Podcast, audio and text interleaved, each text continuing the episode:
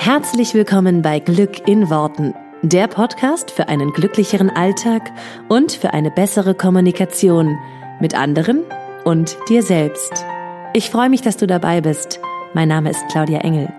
Zieh die Mundwinkel nach oben und entspann dich. Hallo und ein herzliches Willkommen zur Folge von diese Woche. Meine Güte.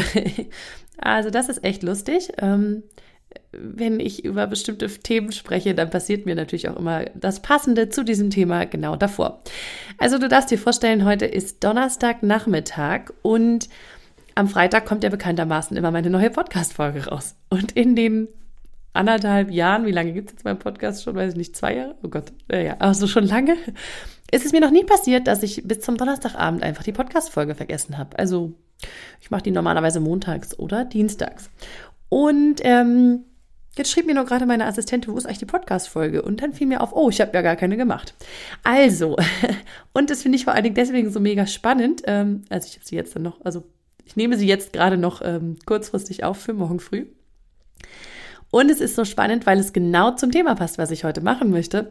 Ähm, denn ich möchte heute mit dir die, ähm, die Miniserie fortsetzen zum Thema Motivationsstrategien. Und heute geht es um das Thema reaktiv und proaktiv. Und genau das, was, also genau das, was ich jetzt gerade erlebt habe, äh, zeigt ganz schön, was passiert, wenn man mal in so eine andere Position gedrängt wird. Ich bin ein super proaktiver Mensch. Ich erzähle dir auch gleich, wie gesagt, äh, wie jedes Mal ähm, noch genauer, was das heißt und mache eigentlich immer Sachen so von mir, von mir selbst aus. Und jetzt wurde ich halt gerade, also jetzt musste ich richtig reagieren. Also ich, ne, also ich kriege sozusagen die Info, oh, Podcast-Folge ist nicht da und jetzt darf ich oder muss ich reagieren und das entspricht gar nicht meinem Muster, ist deswegen also super ungewohnt für mich. Ähm, und ist halt echt spannend, weil es auch wieder irgendwie genau zu der, also zu der Folge passt. Und deswegen möchte ich heute natürlich auch gerne darüber erzählen. Ähm, das ist äh, Gott sei Dank, oder was heißt das Gott sei Dank, das ist ein Muster, was, ähm, was, was man leicht eigentlich auseinanderhalten kann, was, äh, was welche Seite sozusagen ist. Und ich glaube auch viele Menschen sind so eine Mischung aus beidem. Ähm, wir gucken uns die, wie gesagt, jetzt nochmal im Detail an. Und da kannst du, glaube ich, ganz gut so ran erkennen, an welchen, in welchen Situationen du eher proaktiv bist und in welchen Situationen du eher reaktiv bist. Also schauen wir sie uns im Detail an. Der Proaktive. Ich würde mich jetzt klassisch eher zu den proaktiven Menschen äh, zählen, deswegen kann ich dir auch gleich ganz coole Beispiele wieder mal dazu geben. Ähm, proaktive Menschen sind halt, also sagt ja das Wort schon proaktiv, das heißt, die die ähm, während reaktiv halt eine Reaktion ist, ist das proaktive, also von sich aus etwas machen. Das sind also die Macher. Das sind die, die etwas initiieren, die auch ähm, die vorausgehen und sagen, komm, wir machen das jetzt. Ne? Die in so einer Gruppe sitzen und sagen, so Leute, jetzt machen wir mal. Und die von sich aus eben gerne diese Initiative ergreifen. Viele Proaktive denken nicht so viel drüber nach, also die gehen halt gleich in die Handlung, die machen gleich. Also nach dem Motto, erst mal ausprobieren und dann wissen wir danach halt, äh, was, was, was passiert. Das kann auch, ein, ein sehr proaktiver Mensch kann auch hektisch betriebsam sein. Das heißt, er kann unheimlich viel machen und manchmal macht's nicht so viel Sinn. Also das kennst du vielleicht auch, so dieses Hauptsache du tust erstmal was, ja. Und da finde ich mich ja so wunderbar wieder, weil früher hätte ich mich definitiv zu den hektisch betriebsamen gezählt. Ähm, also Hauptsache, ich tue etwas und mache etwas. Und ich bin auch so auf jeden Fall eine von denen, die halt so, ja, kommt los und jetzt, äh, zack, zack, zack. Und dann ganz oft merke ich so, ach, ich, nur dass ich gerade was tue oder dass ich gerade in Action bin und hier proaktiv rummache, heißt noch lange nicht, dass das, was ich jetzt hier gerade tue, so mega cool ist. Vielleicht sollte ich mal kurz einen Moment drüber nachdenken, ob das, was ich hier mache, überhaupt so mega viel Sinn macht. Mm, aber das ist so eine klassische Charakteristik von Proaktiven, die gehen einfach schnell in die Umsetzung, gehen schnell in die Handlung. Den gegenüber stehen die Reaktiven, die denken eher nach, ähm, bevor sie etwas tun. Und also sagen wir mal so, es ist sozusagen die, die umgekehrte Reihenfolge. Während der Proaktive oft macht und dann denkt, ist der Reaktive derjenige, der erst denkt und dann macht. Was in vielerlei Hinsicht ja auch Sinn macht. ähm, bei Reaktiven ist es so, die brauchen häufig andere Leute, die ihnen sozusagen diesen Schubs geben, dieses letzte, komm, jetzt aber mal los, ne? Oder so diese, diese Initiative. Das heißt, die, wenn du sehr reaktiv bist, wirst du eher selten etwas von dir aus unbedingt anfangen. Und Reaktive zum Beispiel in der Zusammenarbeit, die brauchen auch eine Deadline. Das heißt, die brauchen einen fixen Termin. Die brauchen dieses, bis dann muss das fertig sein. Das heißt, ähm, ja, die, die, brauchen einfach so ein bisschen dieses, was ich eben schon gesagt hatte, den Schubs von außen und der zeigt sich ja dann auch in der Deadline. Der Reaktive grundsätzlich lässt sich lieber führen, als jetzt selbst die Initiative zu ergreifen. Ähm, das heißt, ähm, genau, der, der ist damit sozusagen, der läuft gern mit, wenn einer sagt, komm, wir gehen mal vor und, und, und machen mal. Und dann macht er auch mit, aber der sucht sich jetzt nicht selber die Aufgaben. Im Arbeitskontext kann man das ganz wunderbar sehen. Ähm, ich weiß nicht, ob ich das Beispiel schon mal in einem Podcast gebracht habe. Da komme ich irgendwie immer durcheinander oder ob ich das irgendwo anders erzählt habe. Manchmal weiß ich das nicht. Der Proaktive sucht sich halt seine ähm, Aufgaben selber, während der Reaktive die macht, die man ihm gibt. Und dafür gibt es ein ganz schönes Beispiel, was für mich so ein Klassiker oder was für mich damals so ein Klassiker war. Ich habe äh, als Student in so einem äh, Klamottenladen ge gearbeitet und wir hatten natürlich ganz klare Aufgaben. Also wir sollten, wenn ein Kunde kommt, sollten wir dem halt natürlich irgendwie äh, Beratung geben. Ähm, gut, die Beratung sah damals ungefähr so aus wie, ja, kauft das auf jeden Fall. das war jetzt kein so, war kein mega hochwertiger Klamottenladen. Es war eher so einer von der Sorte, naja, gut. Egal, ich habe da mein, äh, mein, mir mein Geld dazu verdient und ähm, da gab es aber so schöne, ähm, so, da war es so klar zu erkennen, wer ist hier proaktiv und wer ist hier reaktiv, weil wenn kein Kunde da war, dann war halt klar, dass wir äh, zum Beispiel Klamotten, die in den Umkleidekabinen lagen, natürlich irgendwie wieder wegräumen sollten und die auch äh, zusammenfalten und so. Ich als super proaktiver Mensch ähm, bin halt dann auch durch den ganzen Laden gegangen, wenn jetzt nichts los war. Und ich habe häufiger mal vormittags gearbeitet. Da war dann nicht so viel los. Und dann bin ich halt durch den Laden gegangen und habe halt geguckt, wenn irgendwo was falsch einsortiert war, wenn was schief hing, wenn irgendwo was auf einer Puppe da verrutscht war oder so. Ich habe mir also proaktiv meine Aufgaben gesucht und habe dementsprechend halt dann auch die auf, ausgeführt. Das heißt, ich habe gesehen, was ist zu tun und habe das gemacht. Ich brauchte da auch keinen anderen, der sagt, mach das jetzt, sondern ich habe es halt einfach getan. Ein Reaktiver in dem Moment würde halt darauf warten, dass ihm jemand sagt, so jetzt geh mal bitte los und ähm, guck mal, ob irgendwas falsch einsortiert ist. Aber der würde sich nicht selber die Aufgabe suchen. Vielfach würde er sie vielleicht auch gar nicht sehen. Das wäre jetzt so die nächste, äh, das wäre so der nächste Step. Ähm, weil er sich sozusagen auf diese Aufgaben, die er hat, auf die hat er halt, re also auf die reagiert er. Und auf die reagiert er toll. Also das heißt nicht, dass, das, ähm, dass er das nicht macht oder so. Das heißt, gebt ihm eine Aufgabe und er macht die. Der kann die auch super toll machen und super zuverlässig und, und genau in Time und so. Nur er braucht halt diesen, er braucht jemanden, der ihn anspricht. Und da ist wieder so ein, so ein Teil, den ich so spannend finde, gerade auch wieder im Business-Kontext oder auf der Arbeit, auch ganz normal wieder so bei deinen Kollegen oder ne, Chef oder so. Oder wenn du selber Chef bist, auf, bei den Mitarbeitern schauen Reaktive brauchen klare Ansagen. Die brauchen klare Aufgaben, die brauchen dieses, du machst bitte das bis da und dahin und so und so erledigst du die Aufgabe. Und dann macht der Reaktive das auch cool. Aber wir als, also viele Proaktive, die jetzt zum Beispiel in einer Führungsposition sind oder in einer Chefposition irgendwie, gehen ja davon aus, so warum sieht er denn nicht, dass diese Aufgabe gemacht werden muss? Nur das Problem ist ja, dass das ist ja kein böser Wille von demjenigen, sondern das ist einfach sein Muster, dass er eher reaktiv ist, also deswegen eher darauf wartet, dass man ihm die Aufgaben gibt und dass man ihm die, ähm, ähm, ja, dass, dass er sie sich sozusagen nicht selber suchen muss.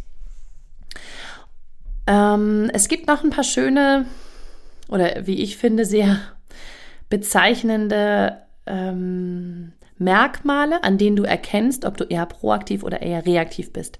Also wie ich eben schon gesagt habe, es kann sich auch oftmals so von also du kannst eine Mischform sein, dass du zum Beispiel in bestimmten Situationen sehr reaktiv und in anderen sehr proaktiv bist.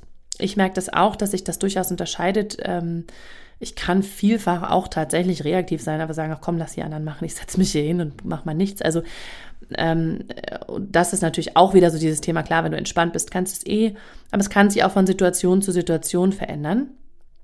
Grundsätzlich lässt sich sagen, und das fand ich ganz, ganz schön, das ist wieder aus dem Buch, was ich ja schon ein paar Mal hier erwähnt habe, Wort sei Dank, und das fand ich irgendwie, ja, bezeichnend, zumal ich da weiß, wo ich mich einsortiere.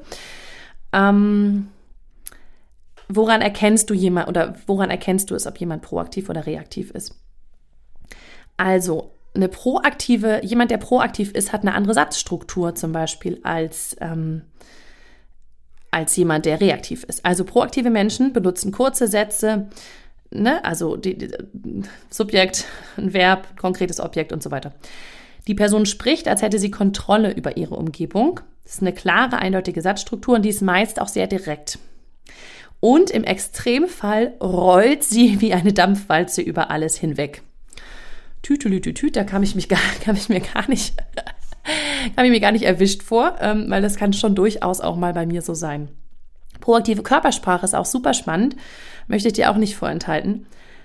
Proaktive Menschen zeigen, eine Anzeichen von, zeigen, zeigen Anzeichen von Ungeduld, redet recht schnell, klopft mit dem Bleistift zum Beispiel, viel Bewegung drin, Schwierigkeiten und hat Schwierigkeiten, lange ruhig zu sitzen. Das waren so die das waren so die Punkte, da habe ich gedacht, okay, an der Stelle habe ich keine Frage mehr, was ich bin. Ähm, und ich finde es einfach spannend. Im Gegensatz dazu steht der Reaktive, der zum Beispiel in der Körpersprache her, ähm, der kann zum Beispiel ohne Schwierigkeiten lange sitzen. Von der Satzstruktur her ähm, macht er eher unvollständige Sätze, viele Infinitive oder so passive, ähm, passive Verben, ne, also oder in Substantive, in Substantive umgewandelte Verben. Also die Person spricht eher so, als würde sie von der Welt kontrolliert, also als kommt was von außen, ne? als, als würden ihr die Dinge zustoßen.